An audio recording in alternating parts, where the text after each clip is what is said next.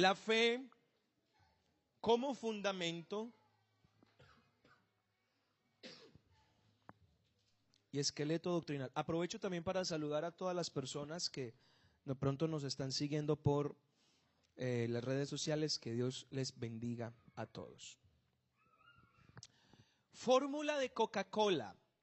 Es el nombre que recibe la receta para elaborar el refresco Coca-Cola. La empresa presenta esta fórmula como un secreto y es usada como estrategia de mercadotecnia. El 8 de mayo de 1886 fue formulada por el farmacéutico John Pemberton como un jarabe para problemas estomacales. Fue su contable Frank Mason Robinson quien introdujo la marca e ideó el logotipo. Más adelante fue patentada el 21 de enero de 1893, fecha desde la cual comenzó a ser comercializada y expandida a nivel mundial. La fórmula se mezcla con un jarabe, una mezcla de sabores concentrados que luego se mezcla con agua y otros ingredientes menores. La mezcla se distribuye a los locales de las empresas embotelladoras de gaseosas para su posterior comercialización. Si hay un misterio en la vida, es la receta de la Coca-Cola. Estaba pensando en esto porque yo conozco, tengo un amigo personalmente de infancia, pastor ahora. Yo no he conocido una persona más adicta a la Coca-Cola que él. Pero es que es la Coca-Cola. Usted sabe que hay otras bebidas que usted las ve y parecen Coca-Cola. ¿Verdad? Hay otras marcas. Pero ¿en qué se distinguen? Oye, es que parece Coca-Cola. Usted le sirven y es el mismo color, la misma espuma, pero el sabor es el sabor. Entonces él dice, si me va a dar, me da Coca-Cola, no me dé otra cosa. Eso de cola o Pepsi Cola o... Nada, deme la que es. Porque el sabor hace la diferencia, aunque en apariencia se parezcan. Hay muchas iglesias en el mundo. Estamos plagados de iglesias. Todas aparentemente se parecen. Todas tienen locales de reunión, la gente va, canta, todas tienen grupos de alabanza, ahora todas están teniendo, están invirtiendo en medios eh, audiovisuales. Muchas se esfuerzan por tener una muy buena infraestructura para garantizar comodidad a los asistentes. Todo eso es muy bueno. Todos, todas las iglesias hasta tienen pastores. Pero como el ejemplo de la Coca-Cola, que es única, la iglesia que Cristo fundó es única. Una sola. Cantares capítulo 6, verso 8 y 9, el sabio Salomón lo dijo de la siguiente manera. Cantares 6, verso 8 y 9, 60 son las reinas, 80 las concubinas, las doncellas sin número, pero una es la paloma mía, la perfecta mía. Entonces, si todas las iglesias se ven tan parecidas? Porque es que hay gente así. Hay gente que donde les hablen de Dios, ahí se meten. Que donde escuchen la palabra culto, ahí se meten. Que donde vean una Biblia, ahí se meten. Todas son parecidas. ¿Dónde está la diferencia? ¿Cuál es el sabor que distingue a la iglesia del Señor del resto? En la fórmula. ¿Y cuál es la fórmula? Su fe doctrinal. Ahí está la diferencia. A ver, vamos a repetir eso. ¿Dónde está la diferencia? En la fe. Otra vez. ¿Dónde está la diferencia? En su fe doctrinal ahí, no en los cánticos, porque podemos cantar lo mismo. hay canciones que nosotros entonamos que las iglesias tradicionales cantan. Por lo menos hay personas inconversas que yo las he escuchado cantar, alabaré, alabaré. Y eso lo cantamos nosotros. ¿Por qué? Porque en las iglesias tradicionales también las cantan. Hay un cántico que a mí me gusta mucho. Es un himno antiguo, pero de hecho no lo cantamos mucho nosotros. La canta la iglesia tradicional. Tú has venido a la orilla no has buscado a sabios ni a ricos tan Sí.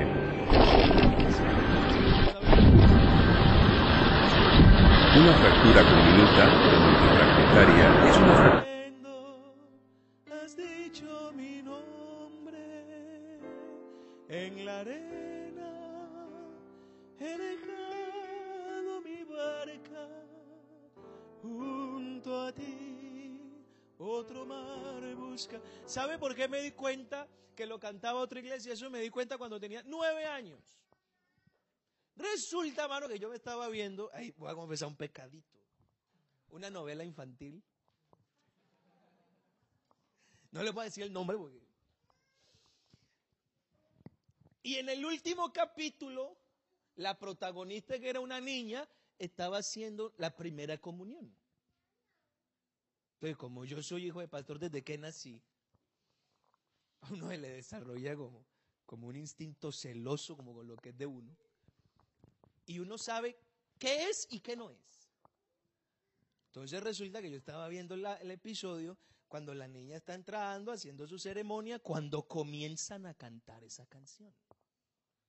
Y yo miré a mi mamá, ¿y por qué ellos cantan eso? Cantamos lo mismo, tenemos las mismas Biblias. Hasta podemos usar muchas cosas iguales. La diferencia está en la fe doctrinal. Y eso quiero que quede claro, tanto a las visitas que nos acompañan como a los mismos hermanos. Ahí es donde nos vamos a organizar. Leíamos al comienzo. ¿Qué dice la carta a Tito? Vamos a ir a Tito capítulo 1, donde estábamos leyendo. Y quiero que prestemos atención a dos expresiones que Pablo indica. Gracias, hermana, por la bebida. Dios le bendiga. Tito capítulo 1, yo quiero que observe la expresión en la que Pablo habla de la fe. Porque con esto les estoy hablando, hermanos, ya con este tercer domingo que estamos hablando de la doctrina de la fe, ¿verdad? El primer domingo hablamos de la fe como capacidad. Uy, se le olvidó Jesús de Nazaret. Capacidad de...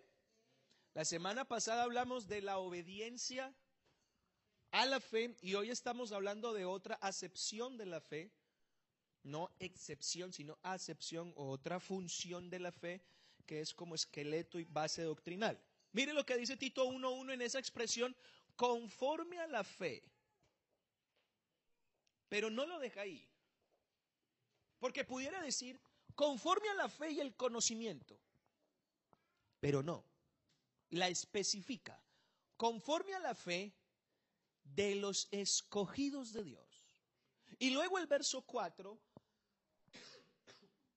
utiliza otra expresión que dice, verdadero hijo en la común fe.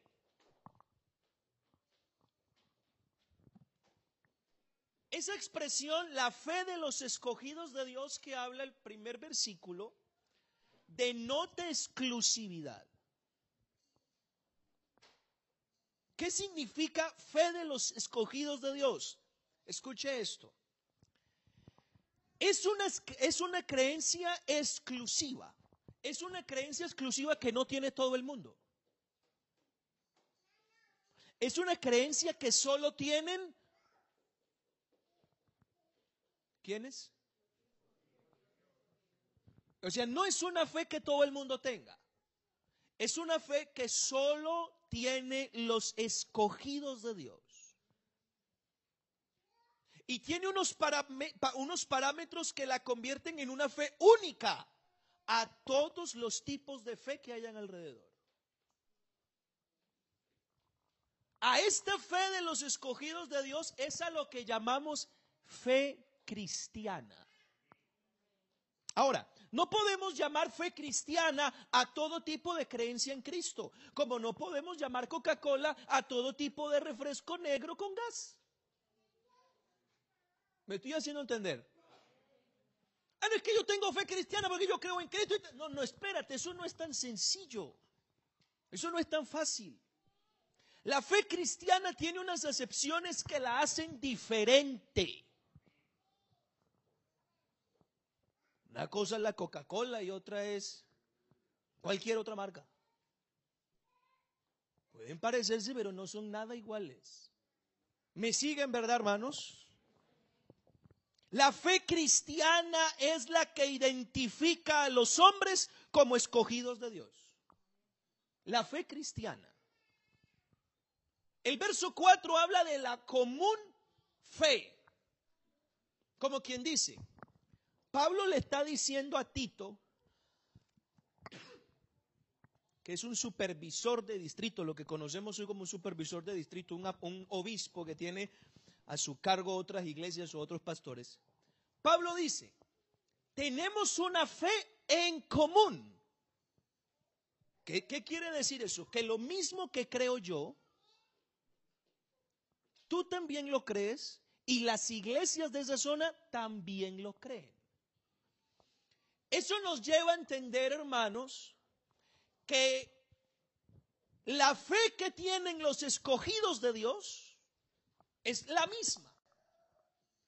Creen lo mismo y eso los convierte en hermanos. Así como la sangre une a, la- a las personas en una familia, la fe, la fe cristiana, une a las personas en la familia de Dios, porque creen lo mismo. Efesios 2, por si no me cree, verso 19. Efesios 2, 19, ¿qué dice? Ya no somos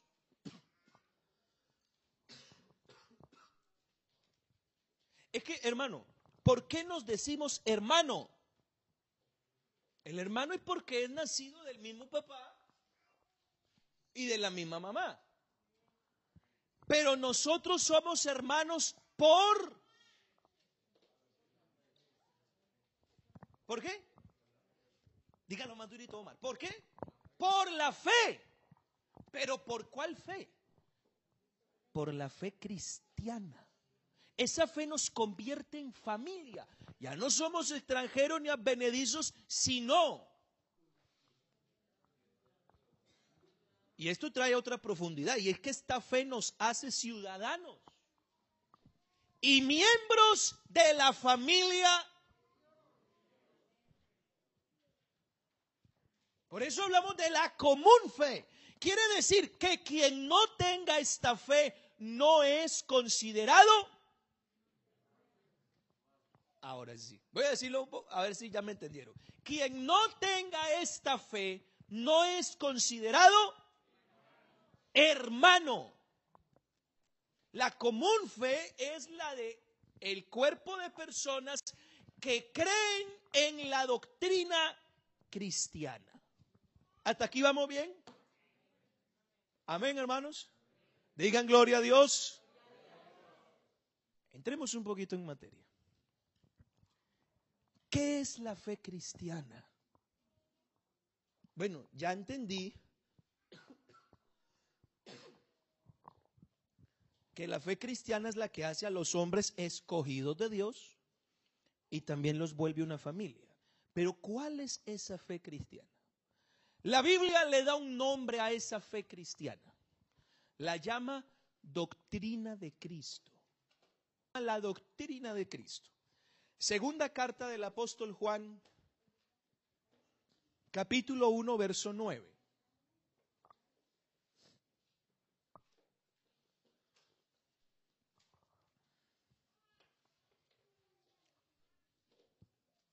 Cualquiera que se extravía y no persevera en qué? Lo tienen ahí, hermanos, ayúdenme por favor. Cualquiera que se extravía y no persevera en qué? En la doctrina de Cristo. Hermano, es que creer en Cristo no es tan simple. Creer en Cristo es creer en la enseñanza de Cristo, no en lo que yo quiero creer de Cristo. Ahora, pastor, ¿y qué es doctrina? La palabra doctrina quiere decir enseñanza. Punto. Eso quiere decir doctrina. Para los hermanos en la iglesia esa palabra no es nada extraña. Llevamos escuchándola yo creo que desde que nos entregamos al Señor. Doctrina. Pero a lo mejor ni sabemos qué significa. La palabra doctrina quiere decir enseñanza.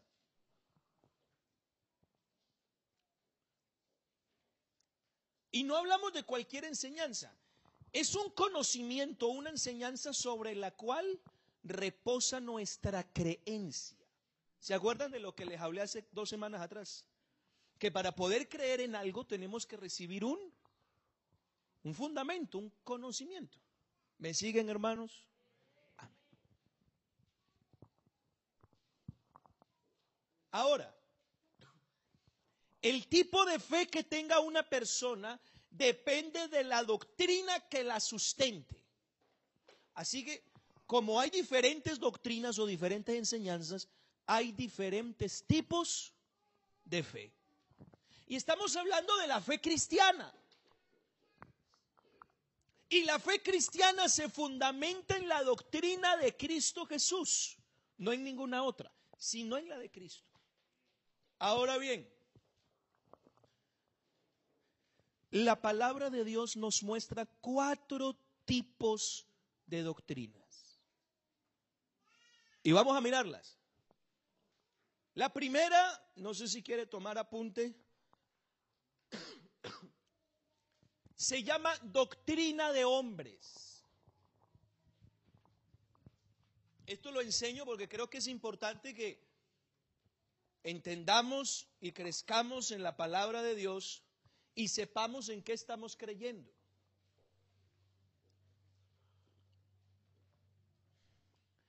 Pastor, ¿cuál es la doctrina de hombres? son los mandamientos humanos que se promueven como si Dios los hubiera dicho. ¿Sí me hice entender? Es lo que un hombre habla y predica y manda hacer a los demás. Y la gente lo obedece como si Dios lo mandara o como si la Biblia lo dijera. Pero ni, ni lo uno ni lo otro. Eso se llaman doctrinas. Mateo capítulo 15, verso 9.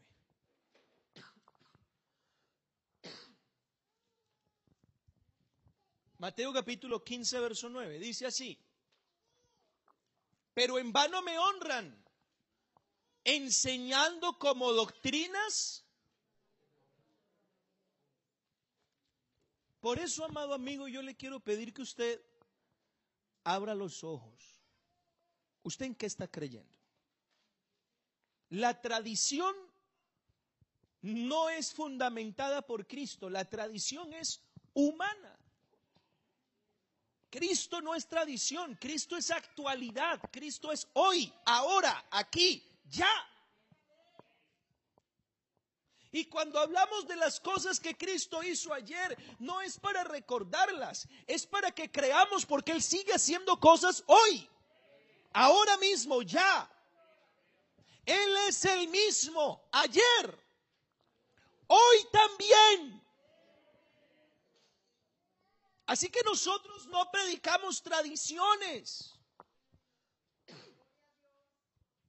Ni para salvarse Tú tienes que colocar tu creencia en lo que alguien te diga, porque eso que te está diciendo no tiene ninguna base espiritual. Encuéntralo en la Biblia. Si la Biblia lo dice, lo predicamos. Si no, es doctrina de... Segunda, Doctrina de demonios.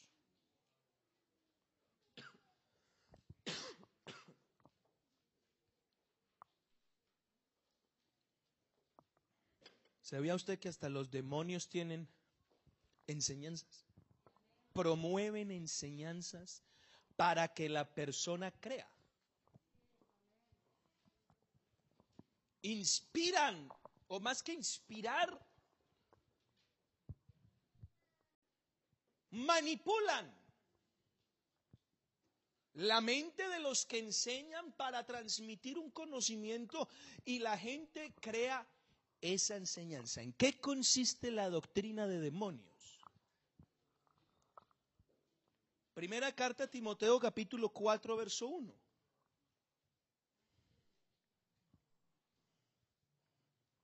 Pero el Espíritu dice claramente, cuando usted en la Biblia encuentra la palabra Espíritu en E mayúscula, habla del Espíritu de Dios, de Jesús, el Espíritu. Hermano, Jesús es el Espíritu Santo. Aleluya. El Espíritu dice, y no de manera confusa, clarito, que en los postreros tiempos, yo quiero que ubiquemos, que aprendamos a leer la Biblia en el tiempo indicado, hermano. Nosotros no podemos decir, es que en los postreros tiempos se van a levantar. Tenga claro que esto lo escribieron hace dos mil años. Así que los postreros tiempos de los que está hablando son estos. Estos son los postreros tiempos. Es decir, ahora se, vendrán algunos que apostatarán. ¿Qué significa apostatar? Negar la fe que alguna vez creyó. Apostatarán de la fe. ¿De cuál fe? De la fe cristiana. Ahora, ¿cómo lo harán? Escuchando a espíritus engañadores y a doctrinas demoníacas. ¿En qué consiste la doctrina de demonios? Hermano, si hay alguien en el universo que conoce quién es Jesucristo, es Satanás y sus demonios. Usted sabe que la Biblia dice en Juan 1.10, en el mundo estaba, el mundo por él fue hecho, pero el mundo, nosotros los seres humanos, la, la sociedad de hace dos mil años vio a Jesús, pero no tenían ni la más remota idea de quién era Jesús. Lo confundieron con uno más, pero pregúntele a los demonios si ellos lo confundieron. Lean los evangelios y usted se va a dar cuenta las reacciones de los demonios cuando veían a Jesús. Jesús estaba predicando por ahí en una, una sinagoga, un sábado, un día de, de reposo. Eso lo narra Marcos, creo que el capítulo 2. Y está Jesús predicando cuando un demonio coge a una persona y comenzó a gritar. Y el demonio decía, ¿por qué vienes a atormentarnos? Yo sé quién eres tú, el santo de Dios.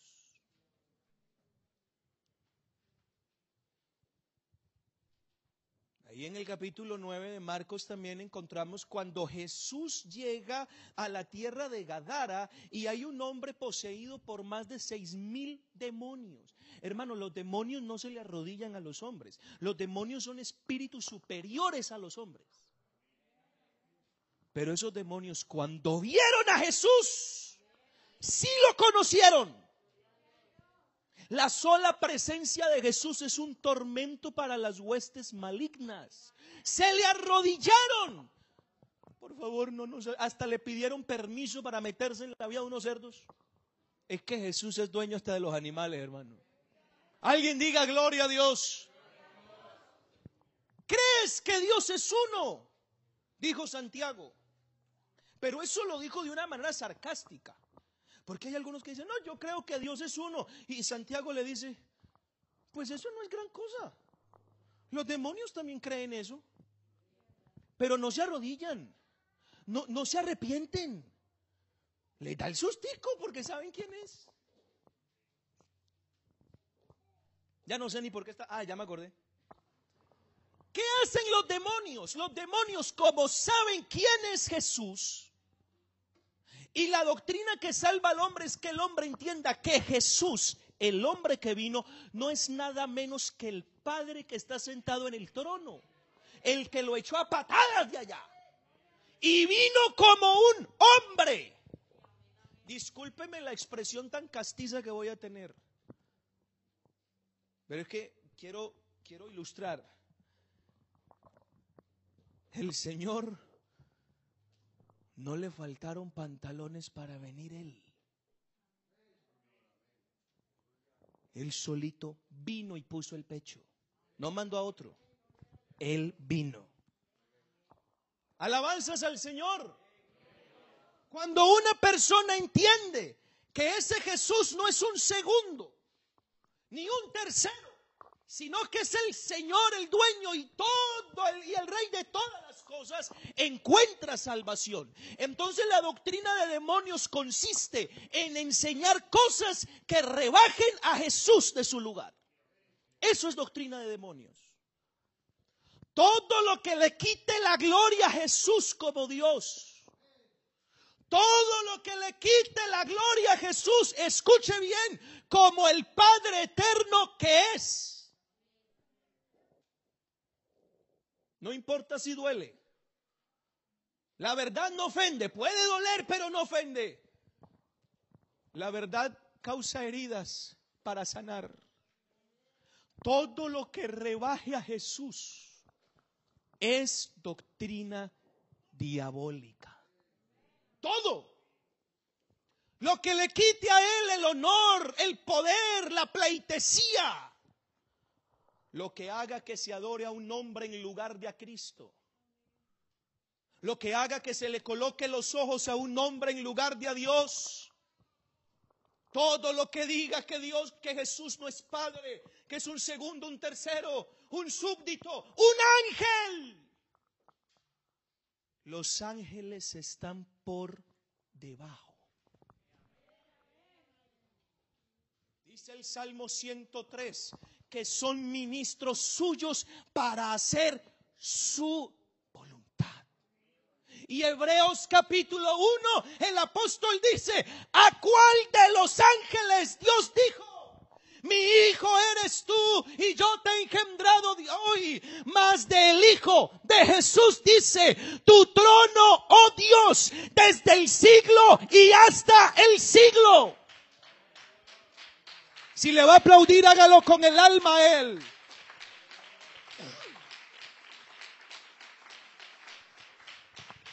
Primera carta de Juan capítulo 4.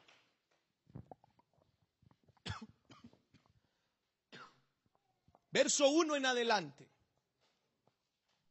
Amados, y esta es una rogativa no solo a la iglesia, sino a los amigos que nos acompañan. No creáis porque toda predicación va impulsada por un espíritu, ya sea por el espíritu de Dios, por el espíritu del hombre o por el espíritu demoníaco. Y cuando la Biblia dice no creáis a todo espíritu, es decir, no crea toda predicación que escuche. Así de eso lo dice la nueva versión internacional Marcos David Pavón 2.0. No creáis a toda predicación, pruébela. Ponga la prueba a ver si es de Dios. ¿Sabe por qué? Porque muchos falsos predicadores han salido por el mundo. ¿Y qué dicen? Verso siguiente.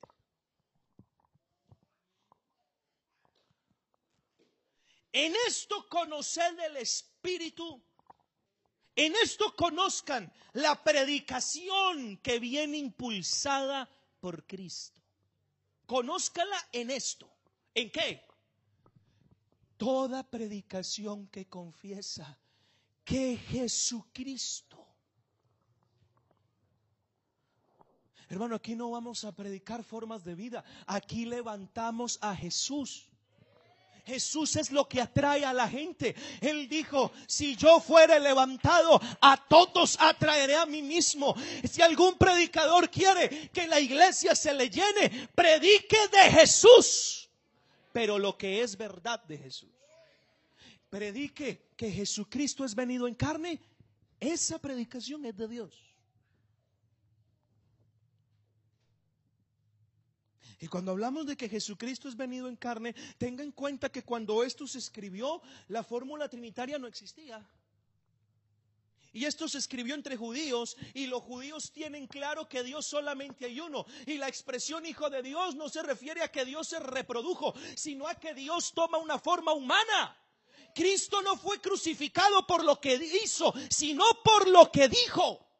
Porque Él aseguró ser el Hijo de Dios y esto lo hacía ser igual a Dios. Eso para los judíos era una blasfemia. Estás diciendo que tú eres el creador. Ay, pues yo les digo algo, les digo Jesús. Abraham se gozó de que habría de ver mi día. Y no solo eso, lo vio y se gozó. Y la gente le echó a reír, tú no tienes ni 50 años. Y has visto a Abraham y aquel carpintero de Nazaret, hermano, suelta la risita y dice, es que antes de que Abraham fuese yo soy. Antes. Ese Jesús es el Dios soberano. Alguien apláudalo en esta mañana.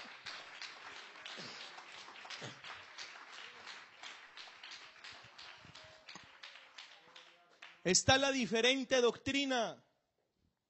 Y la diferente doctrina es la enseñanza que pervierte el Evangelio de Cristo. El contexto de esta expresión de la diferente doctrina usted lo encuentra en Primera de Timoteo 1:3. Como te rogué que te quedases en Éfeso cuando fui a Macedonia para que mandases a algunos a que no enseñen diferente doctrina. ¿Cuál era la diferente doctrina? La doctrina de salvación encierra a Cristo. Pero lo que estaba pasando es que habían algunos hermanos que estaban introduciendo la ley de Moisés al evangelio y le decían al hermanito gentil, oiga hermanito, ¿usted ya bautizó? Sí, hermano, para el perdón de mis pecados. Haga de cuenta que se convirtió el hermano Alex por allá en Éfeso y el hermano Eliezer es judío. Y llega el hermano Elías ¿usted ya bautizó, hermano Alex? Sí, hermano, Cristo me perdonó. Hermanito, usted ya está circuncidado. ¿Y yo qué es, hermano? Ay. Seguro era. Era judío con papá costeño. Usted no se ha circuncidado. No, hermano, a mí me predicaron a Cristo, yo no sé qué es eso. Es que sin la circuncisión usted no forma parte del pueblo de Dios. No me diga. ¿Y eso porque el hermano Timoteo, el pastor, no me lo ha dicho? y otra cosa, tiene que guardar el sábado. ¿Cuál, ¿Y dónde lo guardo?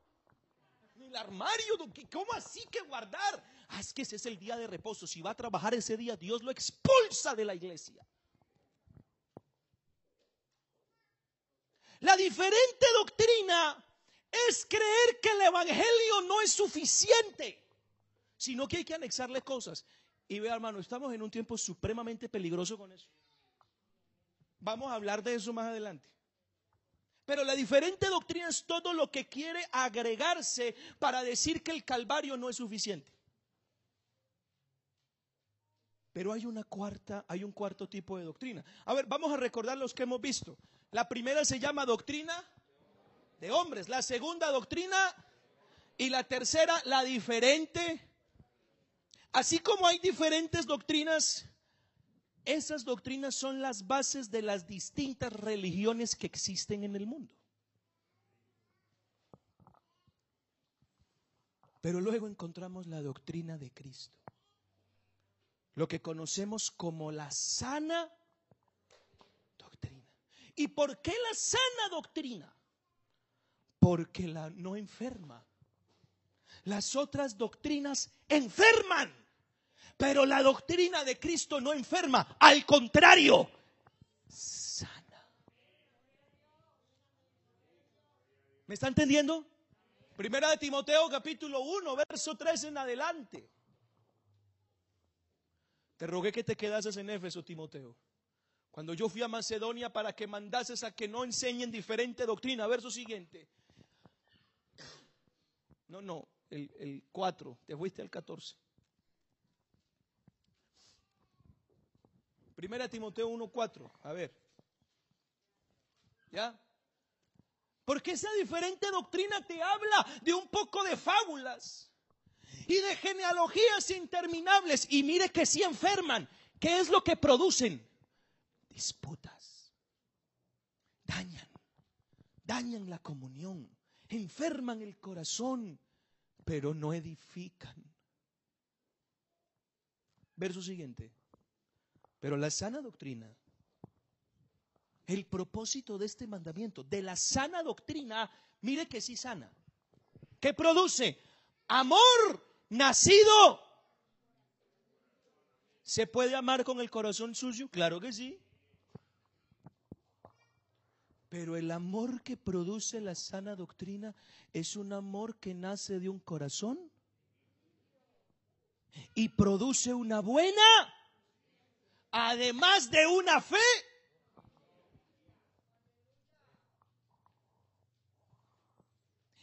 Esa es la doctrina cristiana. Ahora sí, saquen su papelito, por favor.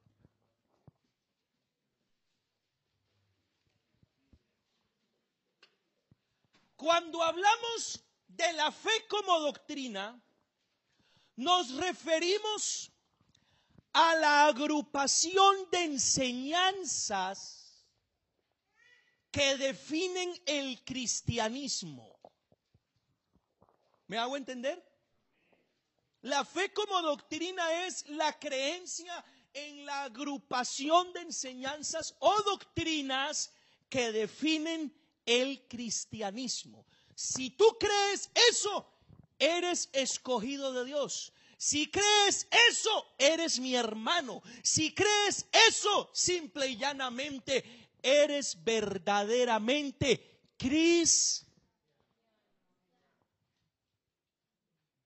No cristino, ni crispeto, ni crispetín. Eres cristiano. Pero si crees todo eso, primera, la unicidad y nombre de Jesús. ¿Por qué se lo di? Porque no pretendo explicarlas, hermano. Donde me ponga aquí a explicarlas. Esa es la base de todo el engranaje de la doctrina. ¿Qué cree el cristianismo? Que Dios es uno y se manifestó en carne y su nombre es Jesucristo. Creemos en el Evangelio, que es el plan de Dios para salvar al hombre. No es el plan del hombre para alcanzar el favor de Dios. Es lo que Dios hizo para salvar al hombre. Creemos en la fe como capacidad de creer el Evangelio. Creemos en la gracia, que es el regalo inmerecido de Dios por el cual el hombre es salvo. Creemos en el arrepentimiento, que es el acto de llorar el pecado cometido y pedir perdón. Creemos en la conversión, que es renunciar al pecado y darle la espalda al mundo. Creemos en el nuevo nacimiento, que es una transformación de vida por la palabra de Dios. Creemos en el bautismo en agua, en el nombre de Jesús para sepultar la vida vieja y para recibir perdón de pecados por su nombre. Escuche bien, creemos en el bautismo en el Espíritu Santo con la evidencia inicial de hablar en otras lenguas. Creemos en la santidad que es la nueva manera de vivir de la persona que se ha convertido a Cristo sin tener prácticas pecaminosas. Creemos en la redención, que es el pago que Cristo hizo en la cruz para libertarnos de la esclavitud del pecado. Creemos en la justificación, que es que Cristo nos declaró legalmente inocentes mediante el pago del castigo en la cruz. Creemos en la propiciación y es que Cristo satisfizo la ira divina muriendo en la cruz por la humanidad. Creemos en la reconciliación. En la cruz de Cristo el hombre se reconcilia con Dios. Creemos en la resurrección de los muertos. No creemos en reencarnaciones. No creemos en limbos ni en purgatorios. Creemos en la resurrección de los muertos. Cristo está vivo y resucitó. Y eso garantiza que los que muramos en Cristo resucitaremos cuando Él venga.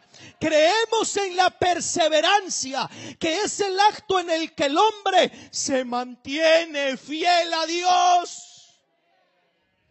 ¿Se puede perder la salvación? Sí se puede perder. Eso lo dice la Biblia. Hay una doctrina fundamental llamada perseverancia. El que persevere hasta el fin. No el que dure perseverante dos meses después de bautizado, ni tres ni cuatro años hasta que Cristo venga o se muera. Creemos, oiga bien, amigo que viene, quiere saber que creemos, esto es lo que creemos, que Cristo arrebatará a su iglesia. Creemos que Cristo viene por su iglesia. Y no es ficción, es verdad. La iglesia va a desaparecer del planeta. No se sabe cuándo. Pero de qué viene, viene.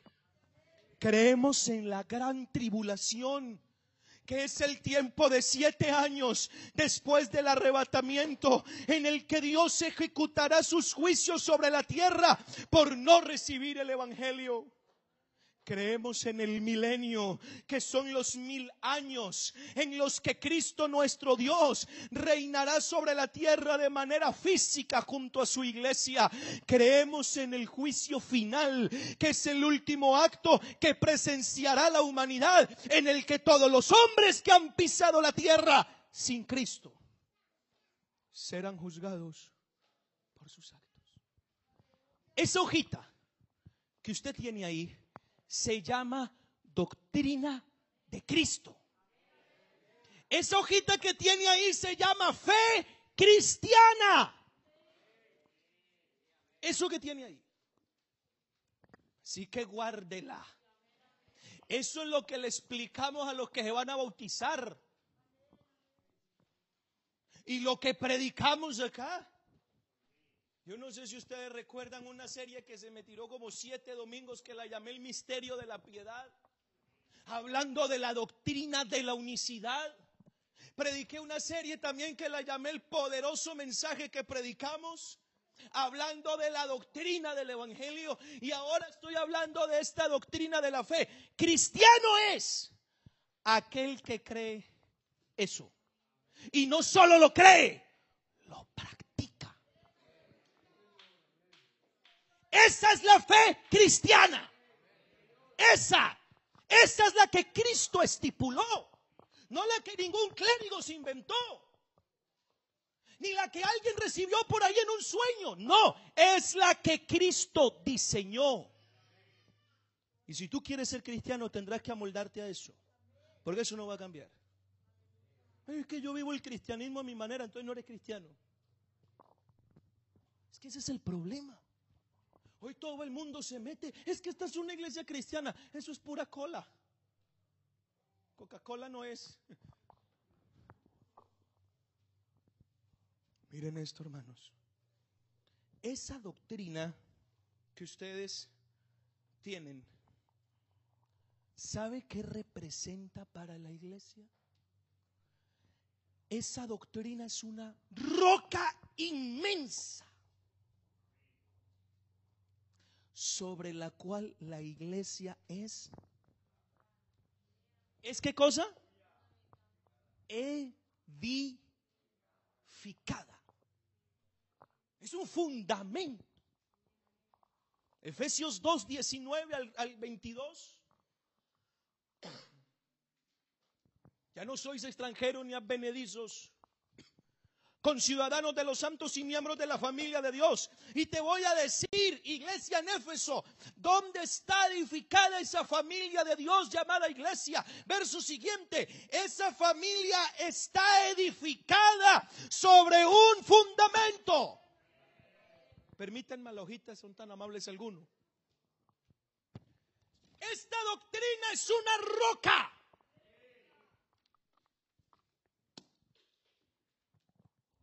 Y ese fundamento es lo que predicaron los apóstoles. Y escuche bien, no solo los apóstoles, lo que enseñaron los profetas del Antiguo Testamento. Esto no es algo de hace mil años, ni de hace 500, ni nació en ningún concilio. No, Señor. Dios es inmutable, Dios no cambia. Y lo que usted ha creído es el fundamento de apóstoles del, Nuevo Testamento y de profetas del Antiguo. Y ambos tenían una misma piedra llamada... No lo vi como muy convencido a estos cristianos. No sé dónde, dónde han basado su fe o qué es lo que han creído. ¿Sabe por qué la gente se aparta? Porque no tiene claro esto.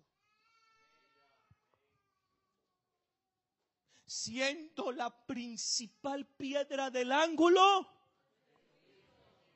Jesucristo, Jesucristo, Jesucristo. Jesucristo, no las formas ni la música de la iglesia, Jesucristo. No la capacidad de oratoria del pastor, Jesucristo.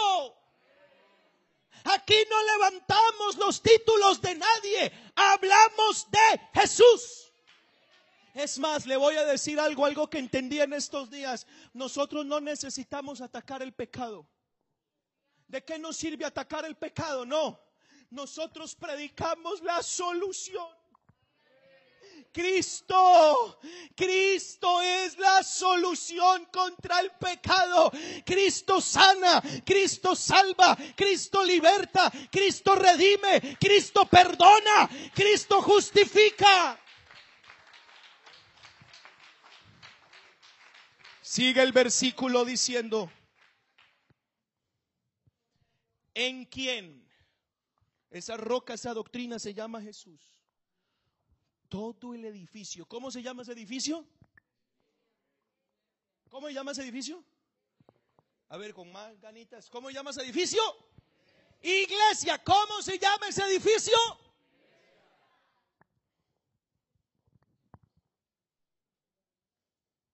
Si no tienes esta doctrina, no formas parte del edificio.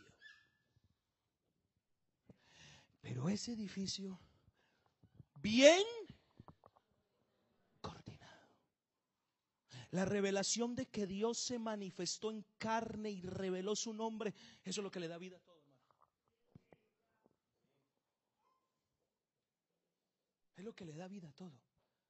Pedro dijo, tú eres el Cristo, el Hijo del Dios viviente. Y Jesús dijo, es que sobre esa roca, sobre esa revelación de que yo soy Dios, Podrán predicar bonito, podrán hablar bonito, pero no todo espíritu viene. Que Jesús sea el Padre, eso es mentira, hay otro. Aquí no hay espacio para dos. En el cielo menos. El cielo es mi trono y la tierra el estrado de sus pies. Dígame dónde hay opción para otro cielo allá. Él lo llena todo. Salomón dijo, los cielos de los cielos no te pueden sostener. ¿Se imagina donde hubieran dos?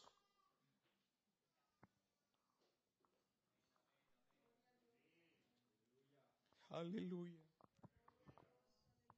Y sabe que dice, no me quite el versículo, pero sabe que, que la Biblia habla de que Jesús es la piedra cabeza del ángulo. Yo no sé si ustedes han visto los arcos romanos en piedra a los que han ido a Segovia y ven el acueducto. Han visto que los arcos de piedra, si usted se fija bien, la piedra que está justo en el centro del arco se llama piedra angular. Esa piedra es la que sostiene al resto y las mantiene en presión la que les da sostenibilidad y estructura. ¿Usted sabe por qué esta iglesia no se cae? El pastor lo pueden sacar, puede ser destituido, pero la iglesia sigue en pie. Se nos pueden ir los músicos y la iglesia sigue en pie. No es que no los vamos a extrañar, sí, pero de ustedes no depende la iglesia. Disculpen la desinflada. Si, si yo me trasladan o algo pasa, la iglesia no se va a acabar. Si yo me muero mañana en ocho días les posesionan un pastor y la iglesia sigue. Porque la piedra angular, esta, esta, es la que le da sostenibilidad. Aleluya. Edificado sobre el fundamento. Eso quiere decir que esta fe cristiana le da a usted la garantía de que no lo mueve nada. Vea, si usted se para aquí y usted construye su vida en esto que ha creído, a usted le va a venir el mundo. Satanás le va a pasar por encima como una aplanadora. Lo va a bombardear. Le va a quitar un montón de cosas. Pero no lo va a poder tumbar no lo va a poder sacar, no lo va a poder destruir. Como dijo el apóstol, perseguidos, mas no desamparados, en apuros derribados, mas no destruidos. Yo creo que aquí hay muchas personas que saben de lo que les estoy hablando. Han llorado. Algunos dicen, hermano, es que desde que me convertí al Señor han venido una y otra y otra. Es que Jesús dijo, el que oye mis palabras y las hace, le compararé a un hombre prudente que edificó su casa sobre la roca. Y mira algo, si vinieron los ríos, si sopló el viento, se desbordó el río, vinieron las lluvias, tembló la casa, se sacudieron las ventanas, las puertas temblaban, pero la casa no se cayó. Pastor, yo quiero acabar mi carrera. Yo no quiero que el diablo me saque. Ya sabe dónde tiene que creer. No me crea fábulas, crea la doctrina de Cristo. Aleluya. Ese edificio bien coordinado habla de que todos, Omar, ven. Párate aquí, por favor. No te, no te encima de la bala, muchacha. Todos los que están ubicados aquí los caracteriza algo. Están perfectamente unidos. Esa fe cristiana produce armonía.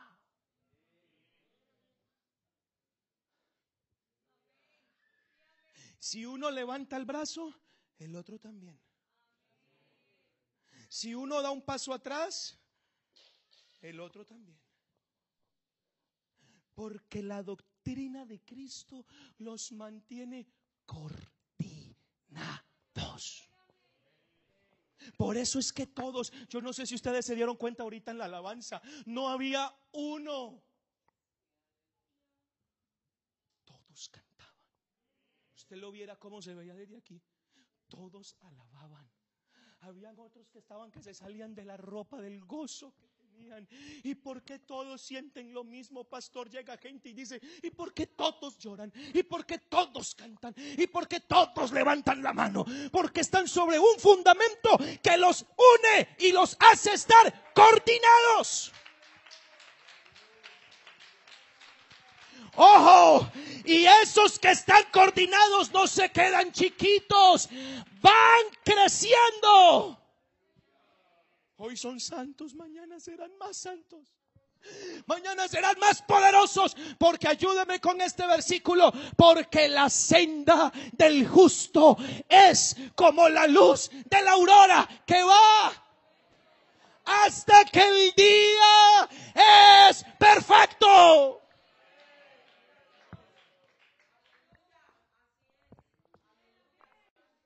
Tenga clara nuestra identidad. Pablo le dijo a Timoteo en su primera carta, capítulo 4, verso 16. Miren esto, y se los digo a todos. Yo el primero, primera de Timoteo 4, 16.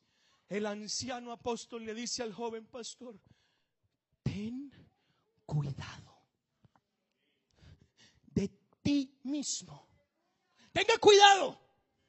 Porque alguien se pierde no solamente porque fornique o porque se drogue o porque vaya y haga algo malo. También se puede perder si descuida la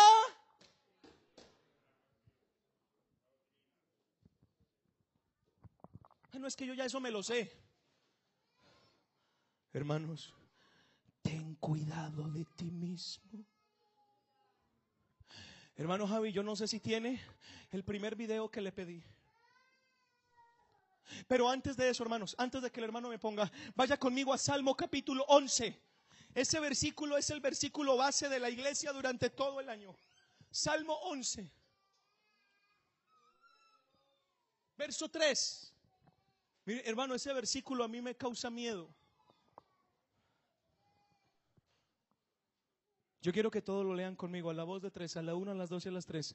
Si fueren destruidos los fundamentos. Hermano, no sé si sobró alguna hojita. Sí, ah, bueno, allá te van a dar una nueva. Nosotros estamos edificados aquí. ¿Usted se imagina donde este fundamento se destruya? ¿Y cómo se destruye el fundamento? Sacando nuestra fe de ahí. Póngame el vídeo, hermano, por favor. El primero que le mandé. Miren eso.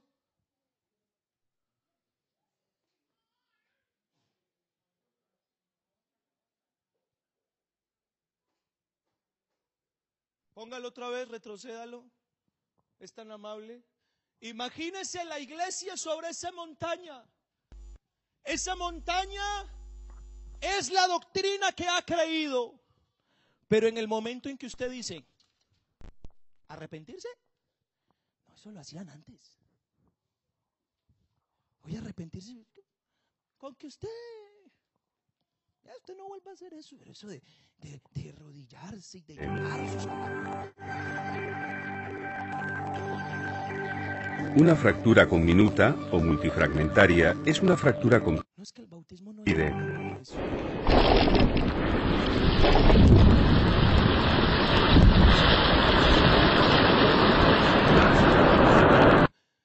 Y la fe de esto ocurre eso. Póngamele play.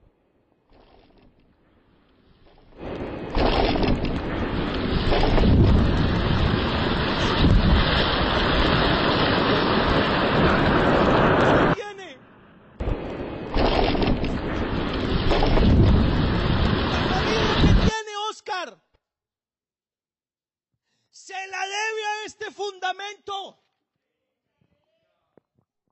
El techo que usted tiene, la estabilidad que usted posee, se la debe a este fundamento. Desvíe la creencia de ahí y su vida queda añicos. ¿Será importante o no será importante lo que creemos? Ayúdame ahí, por favor. ¿Sabe que San Juan 19, se los voy a parafrasear? Jesús está colgado en la cruz. Ha pasado seis horas colgado hasta que muere. A las nueve de la mañana lo clavan en el madero y está seis horas agonizando. A las tres de la tarde suelta una expresión que dice, consumado es. A todos los crucificados los clavaban, pero a Jesús fue el único que le metieron tan tremenda paliza antes de colgarlo. La muerte por crucifixión era una muerte lenta, por asfixia. No tanto por los clavos, los clavaban para que no respiraran. Porque en esa posición la caja torácica está impedida para inhalar. Por lo tanto, el crucificado tenía que hacer fuerza en el clavo de sus pies para levantarse. ¿Cómo le aceleraban la muerte?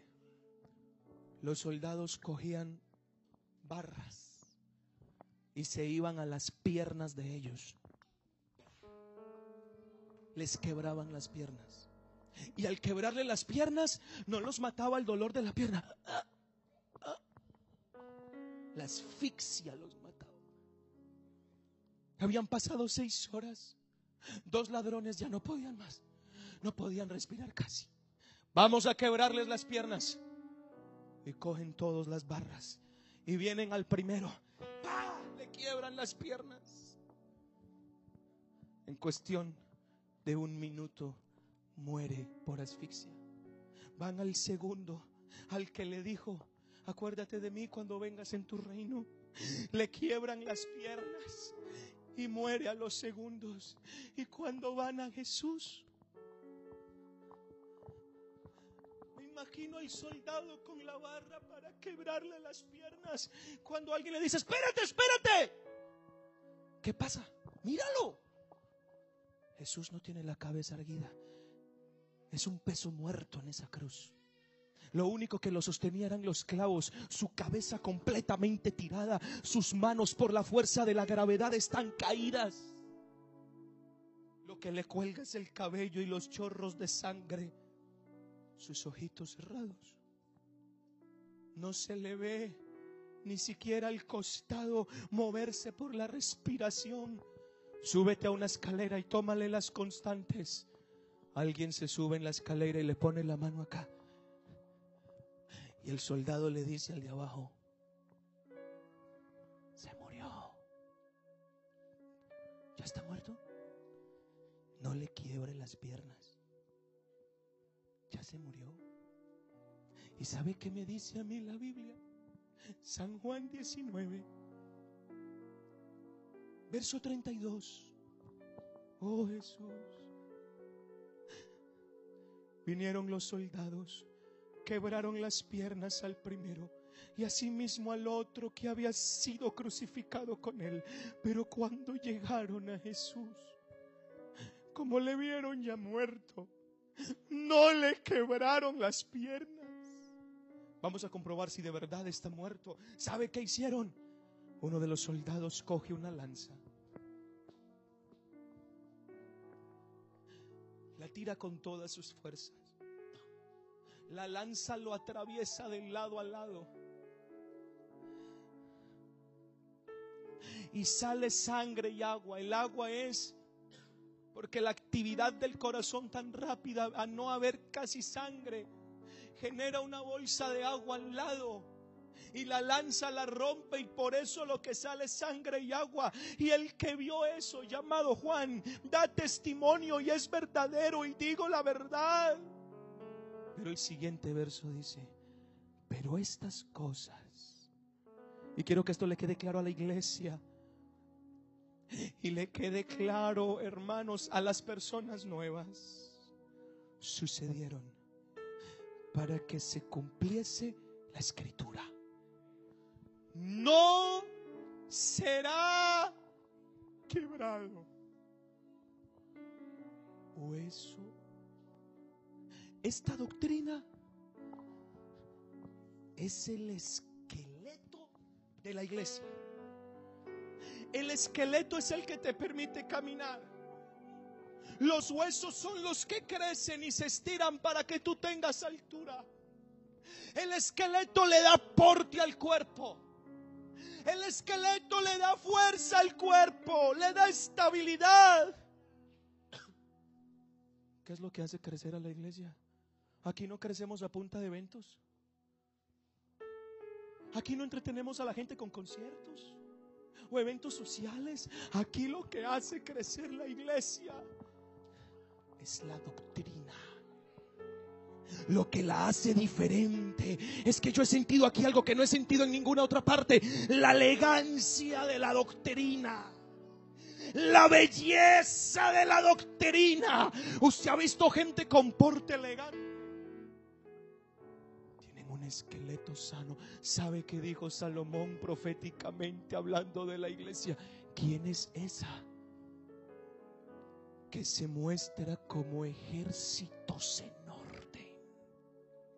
El porte de esta iglesia no lo tiene ninguna otra. Lo que impone esta iglesia cuando alguien llega y dice que hay aquí. Hermanos, yo no puedo quebrar ningún hueso. Póngame el otro vídeo, no sé si lo consiguió. Cuando yo cojo una doctrina. Y dejo de creer en ella, es como si fracturara el esqueleto que le da crecimiento a la iglesia. Yo no te voy a predicar, amigo querido, lo que tú quieras para salvarte. O crees la Una doctrina. fractura conminuta o multifragmentaria es una fractura Por con lo menos lo que compete en el nombre de Jesús, el Señor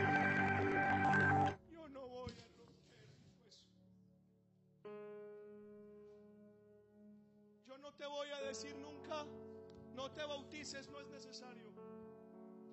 Hermano que no ha recibido el Espíritu Santo, yo no le voy a decir, no hace falta. Y al pecador no le voy a decir, estás viviendo bien. Al pecador se le va a decir, arrepiéntase. Al pecador se le va a decir, conviértase a Jesús. Bautícese en el nombre de Jesús. Y al que es fiel no le voy a decir, Jaycito, viva como quiera que usted ya salga. No. Persevere, Harold. Hasta el final. Persevere, niña. Persevere, Juancho. Hasta el final. Manténgase hasta el final. Manténgase, manténgase. Esta iglesia no va a quebrar los huesos. Esta iglesia no va a volar el fundamento. Somos cristianos hasta la médula.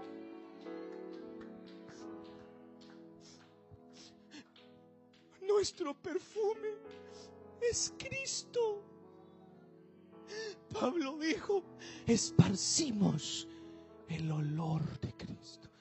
Usted llega a un cristiano y huele a Jesús, camina como Jesús, habla como Jesús. Usted quiere llegar a una iglesia, la cercana o la verdadera. Mírele el sabor.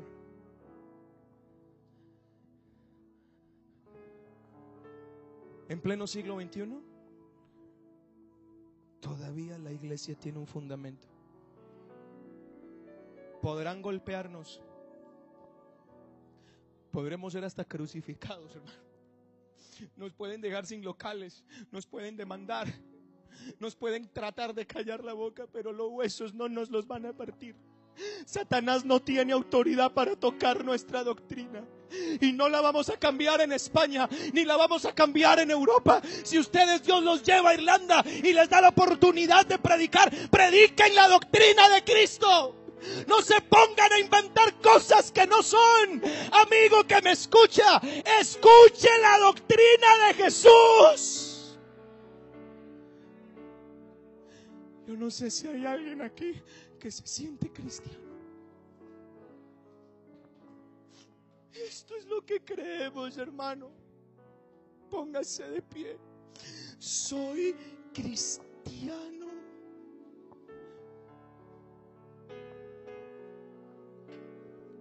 Esta es la iglesia que traspasará el cielo.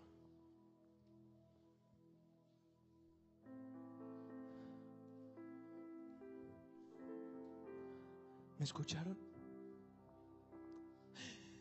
Muchos esperan la venida y se quedarán esperando.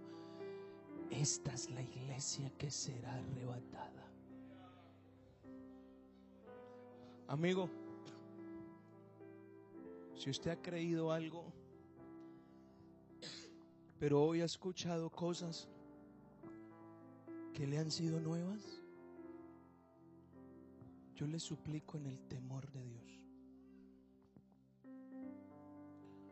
Ubique su fe en Jesús. Una persona estaba viniendo a la iglesia en una ocasión, bautizada en los títulos de la Trinidad. Padre, Hijo y Espíritu Santo. Y como mi obligación le tuve que mostrar el fundamento, le dije, venga, el bautismo es en el nombre de Jesús. ¿Sabe qué hizo esa persona? No volvió. No regresó. Estar fundamentado aquí es voluntario. Que Dios nos guarde a todos, mis hermanos. No sé si hay alguno que quiera agradecer. ¿Dónde está fundamental? O no sé si hay alguna persona acá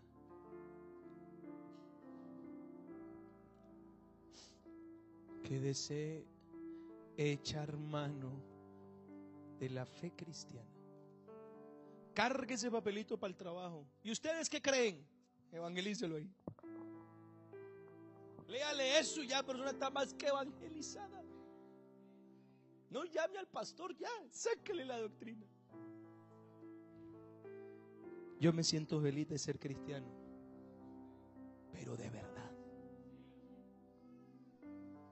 ¿Alguien aquí es feliz de ser cristiano? Señor, te doy gracias. Gracias por enseñarme cuál es la doctrina, cuál es la doctrina real que me sostiene. Hoy quiero orar por aquella persona que todavía no ha puesto su fe en ti. Yo no sé quién es. No sé cómo se llama. Pero sé que aquí hay personas que no tienen el fundamento. Revélales la palabra. Revélales el fundamento. Y yo le quiero quiero pedirte por cada hermano que se ha convertido, guárdalo en la fe. Protégelo en la fe. Que no renuncie. Que no quiebre los huesos. Que no le ponga dinamita al fundamento. Que persevere hasta el fin. Nada en ti se perderá.